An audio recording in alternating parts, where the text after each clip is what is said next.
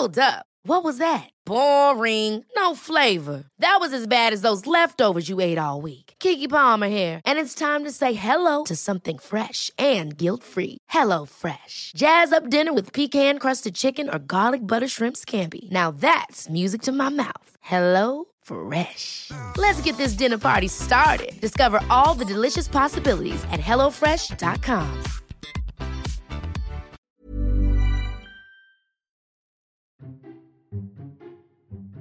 Esto es Memorias de Pez, un podcast en el que hablamos de historia y geopolítica de forma clara, sencilla, objetiva y sobre todo muy divertida.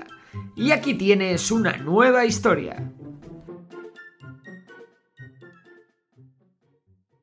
La invasión de Rusia a Ucrania cumple una semana y la actualidad cada día nos deja nuevas sorpresas. Lo más interesante a nivel geopolítico ha sido la votación de la sesión extraordinaria de la Asamblea de la ONU, la primera que se celebraba en 40 años, en la que hemos visto varios detalles curiosos. La Asamblea ha condenado la invasión rusa y ha instado a Rusia a retirarse de Ucrania con 141 votos a favor, 5 en contra y 34 abstenciones. Entre los votos negativos no hay sorpresas. Tenemos a Rusia, a Corea del Norte, a Siria, cuyo presidente y dictador Bashar al-Assad le debe literalmente la vida a Rusia, tenemos a Bielorrusia, que es el gran aliado de Rusia en esta guerra, y a Eritrea, que enojado por las sanciones de Estados Unidos por su actuación en la guerra de Etiopía, tiene a Rusia como su hermano mayor.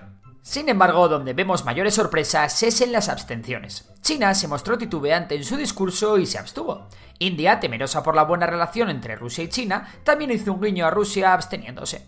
También se abstuvieron países como Cuba, El Salvador, Bolivia o Nicaragua. Pero lo que más sorprendió fue ver al resto de los países de la OTSC, esa especie de OTAN que se ha montado Rusia en Asia Central, abstenerse.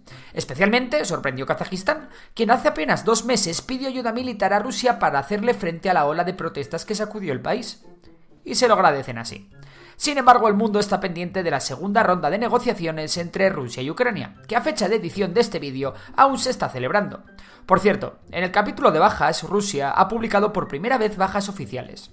Según el Kremlin, Rusia ha perdido 500 soldados y al menos 1.500 han resultado heridos. Unas cifras muy bajas, ya que simplemente con las bajas de las que hay confirmación visual ya hay un número mayor. Según Ucrania, las cifras de muertos rusos estarían cerca de las 7.000.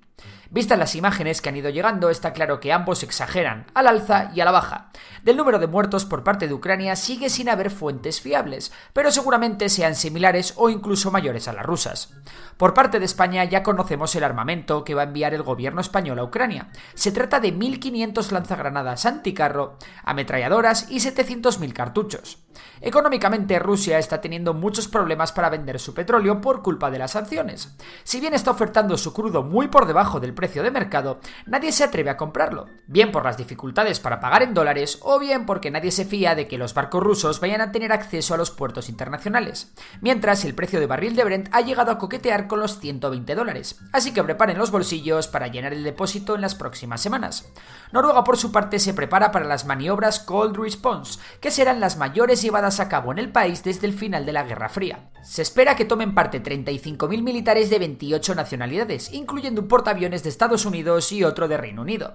Mientras las protestas continúan en Rusia. Entre los más de los 6.000 detenidos que hay se encuentra Yelena Osipova, una superviviente del sitio de Leningrado en la Segunda Guerra Mundial. Por otra parte, la ONU cifra ya en un millón los refugiados provocados por la guerra. Entre tanto, Georgia ha anunciado que ellos también se apuntan a solicitar su ingreso en la Unión Europea, y es que a Rusia se le están subiendo demasiados países a las barbas. En el plano militar, el avance ruso se ha ralentizado, pero se ha confirmado el sitio ruso de la ciudad de Mariupol. Si la ciudad cae, es posible que Ucrania nunca vuelva a tener costa en el mar de Azov. También se ha confirmado la toma de Gerson, la primera capital de región sobre la que los rusos tienen pleno control. La toma de esta ciudad abre un abanico de posibilidades estratégicas, pero parece que Rusia va a optar por un avance sobre Odessa, para quitar a Ucrania su acceso al mar, algo que sería un gran golpe contra el gobierno ucraniano. En la fortificación de Odessa hemos visto colaborar a cientos de civiles llenando sacos de arena y levantando barricadas. Por último, Chernigov al norte está virtualmente asediada. Por otro lado, continúan los bombardeos sobre las ciudades ucranianas donde Kharkov se sigue llevando la peor parte. Eso sí, de momento todo indica que sobre el terreno las tropas rusas están teniendo un muy buen comportamiento con la población civil.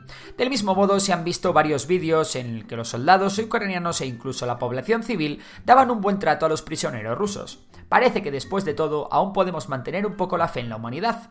Y eso es todo por hoy. Si te ha gustado el vídeo ya sabes que puedes suscribirte y seguirnos en Twitch donde hago directos repasando las novedades del conflicto y contestando a las dudas que surjan sobre la situación actual.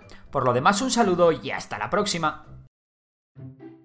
Si te ha gustado el episodio de hoy, recuerda que puedes seguirnos en Spotify. Y si nos quieres echar una mano, puntúa el podcast con 5 estrellas. Por lo demás, un abrazo y hasta la próxima.